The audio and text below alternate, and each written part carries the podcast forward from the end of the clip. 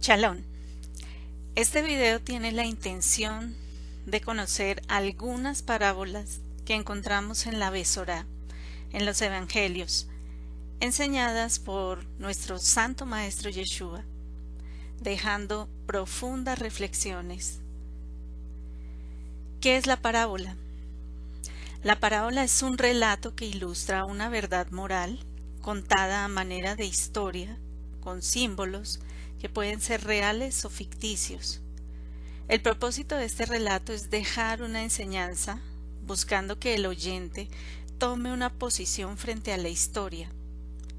Ten en cuenta que posiblemente tú eres uno de los personajes que se mencionan en la parábola.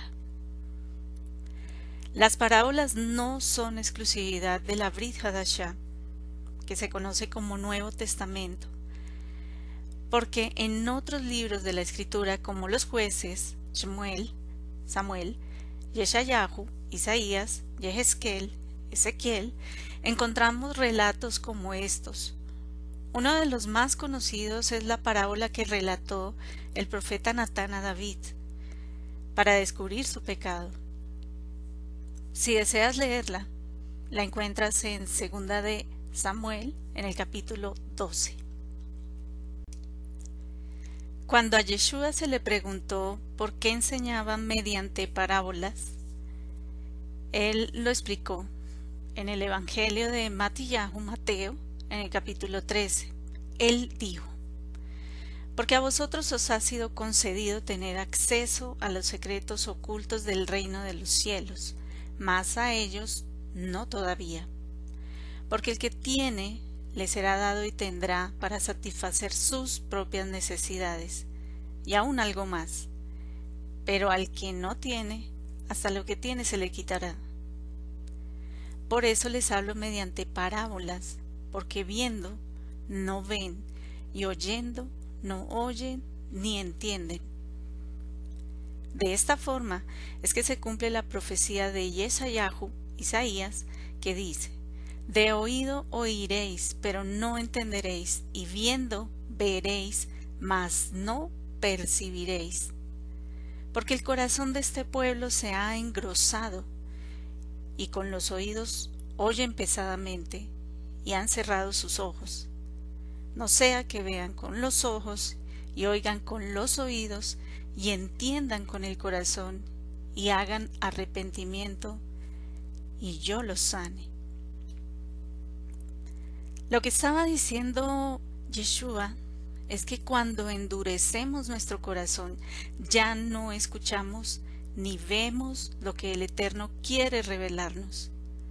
Pero cuando nuestra actitud es la correcta, entendemos los misterios del reino.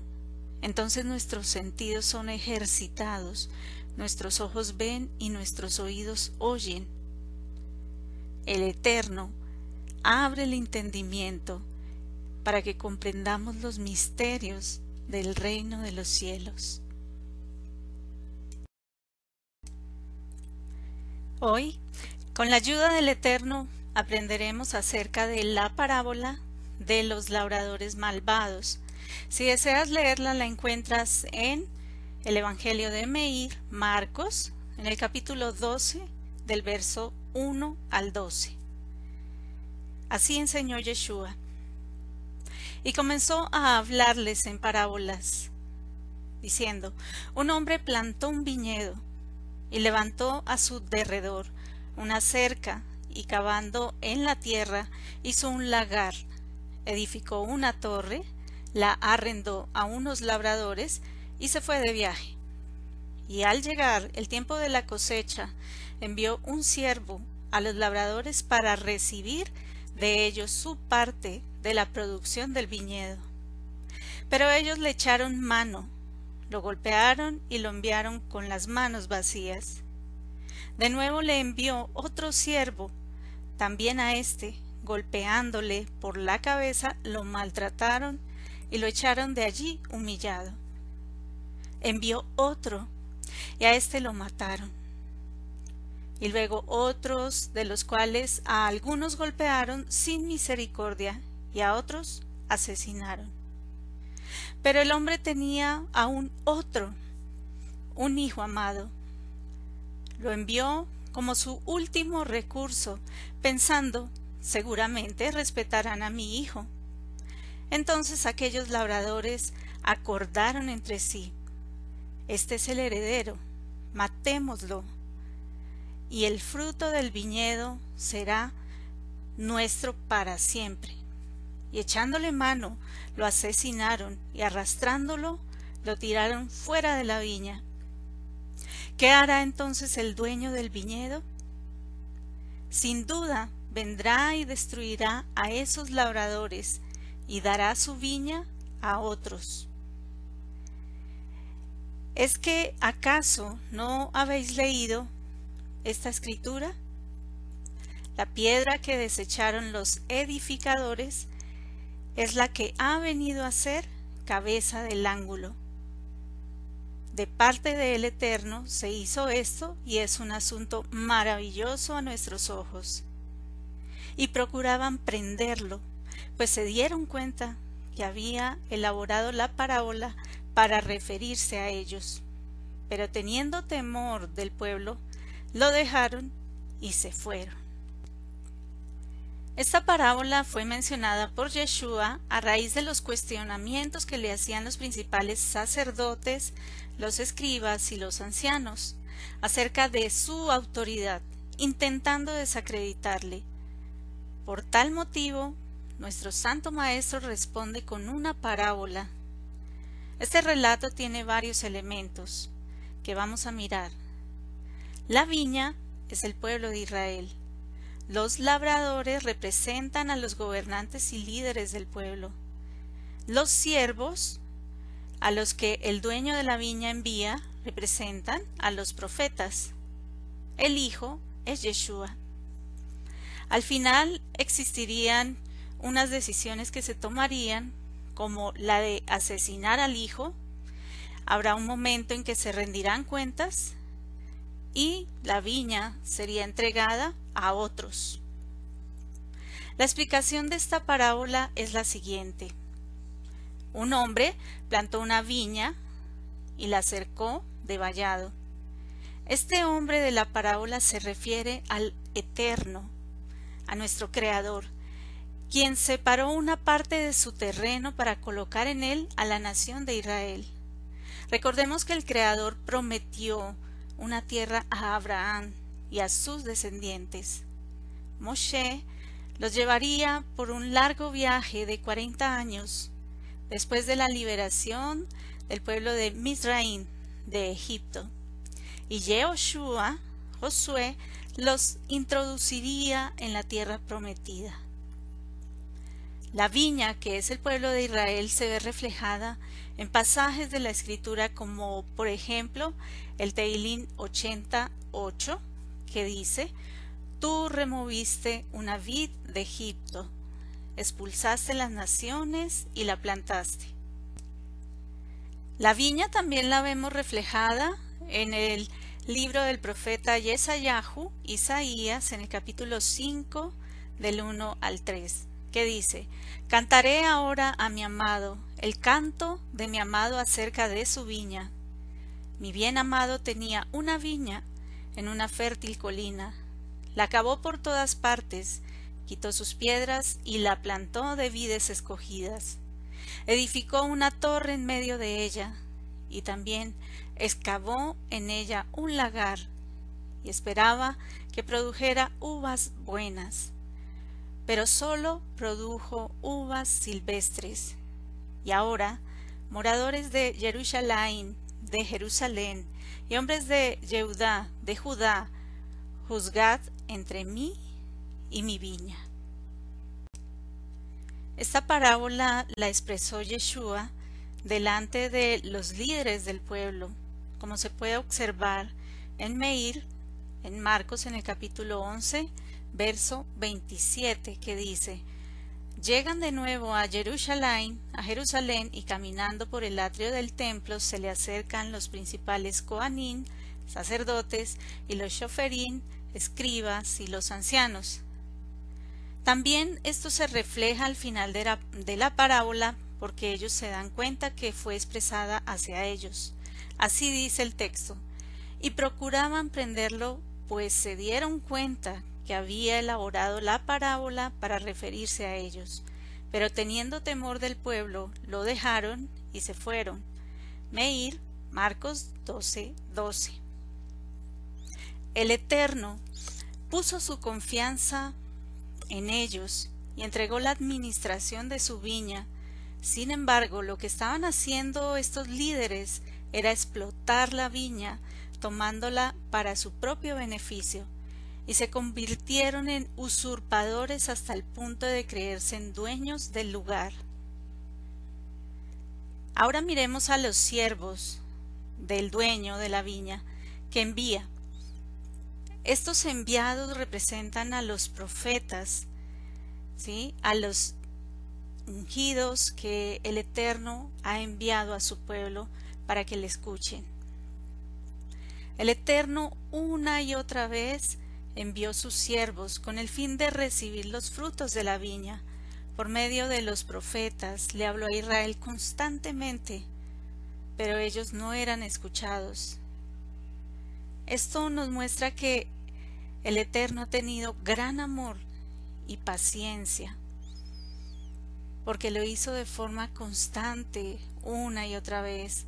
En la parábola se relata que envió uno y otro y otro hasta enviar al final a su hijo. No obstante, fueron asesinados. Esto dice la escritura acerca de la sangre derramada. Hay de vosotros que edificáis los sepulcros de los profetas, a quienes mataron vuestros padres.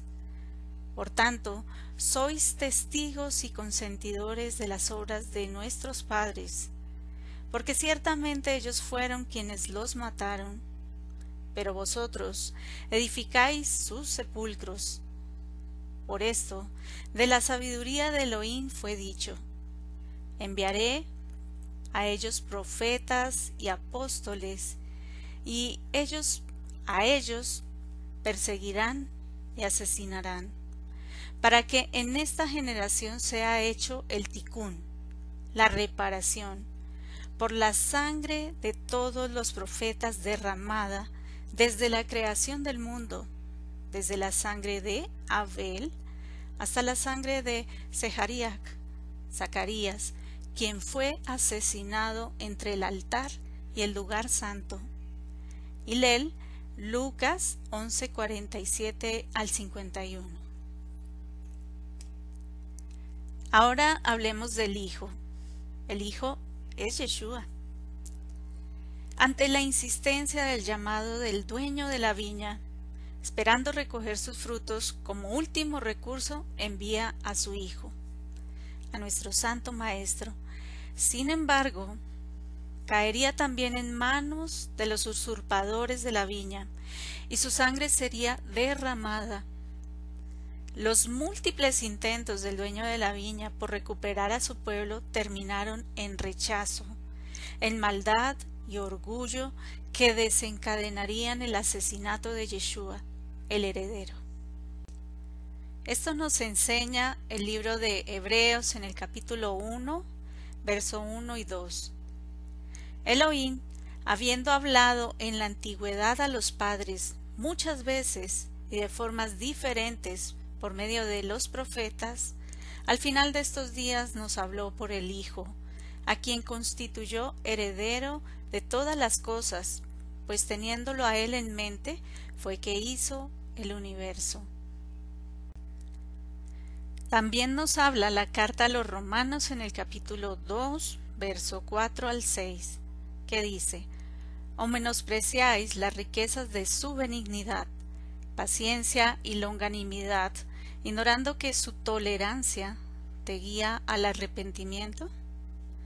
Pero por tu dureza y por tu corazón no arrepentido, atesoras para ti mismo ira, para el día de la ira y de la revelación del justo juicio de Elohim, el cual pagará a cada uno conforme a sus obras. Los gobernantes y líderes del pueblo encontraron en Yeshua un obstáculo para el control absoluto de Israel, de modo que resolvieron deshacerse de él, quien fue arrastrado fuera de la viña. Así está escrito en Hebreos, en el capítulo 13, verso 12 al 14. Por lo cual también Yeshua, para santificar al pueblo de Israel con su propia sangre, padeció fuera de la puerta. Salgamos pues a él, fuera del campamento, edificándonos con su oprobio. Porque no tenemos en esta edad presente una ciudad que permanece, sino que buscamos la que está por venir. Por tal motivo, y por todos estos sucesos que estamos relatando, fue que la viña sería entregada a otros. Y así está escrito. Por lo tanto os digo que en la redención final y el establecimiento del Malhut, o sea, del reino de Elohim, os será quitado y será dado a otra generación que producirá sus frutos. Matillahu, Mateo 21, 43. Porque la piedra que desecharon los edificadores ha venido a ser la piedra principal del ángulo. Esto está escrito en Teilín, Salmos 118.20. Procurando siempre estar cercanos a Mashiach, al Mesías, piedra viva, desechada ciertamente por los jueces humanos, mas para Elohim escogida y preciosa. Vosotros también, como piedras vivas, estáis siendo edificados como un templo espiritual para el sacerdocio Kadosh, santo, a fin de ofrecer ofrendas espirituales aceptables a Elohim por medio de Yeshua HaMashiach, por lo que está escrito, he aquí que pongo en Sión por cimiento una piedra, una piedra probada, una piedra angular, preciosa, de base firme. El que creyere no será avergonzado. Primera de Kefa, Pedro 2, 4 al 6. Este es el lamento de Yeshua sobre la ciudad de Jerusalén, Jerusalén. Jerusalén, Jerusalén, tú que matas a los profetas y apedreas a los que te son enviados. ¿Cuántas veces quise juntar a tus hijos como una gallina a sus polluelos debajo de sus alas y no quisiste. He aquí, a tu casa le será retirada la presencia divina, y quedará desolada. Y os digo que bajo ningún modo me veréis hasta que digáis, Baruch Abba Beshen Adonai, bendito el que viene en el nombre del Eterno. Y Lel, Lucas 13:34 al 35 y Matillahu, Mateo 23, 37 al 39. Espero que este mensaje sea de bendición para tu vida y que no rechaces a Yeshua, nuestro Mesías. Shalom. El Eterno te bendiga.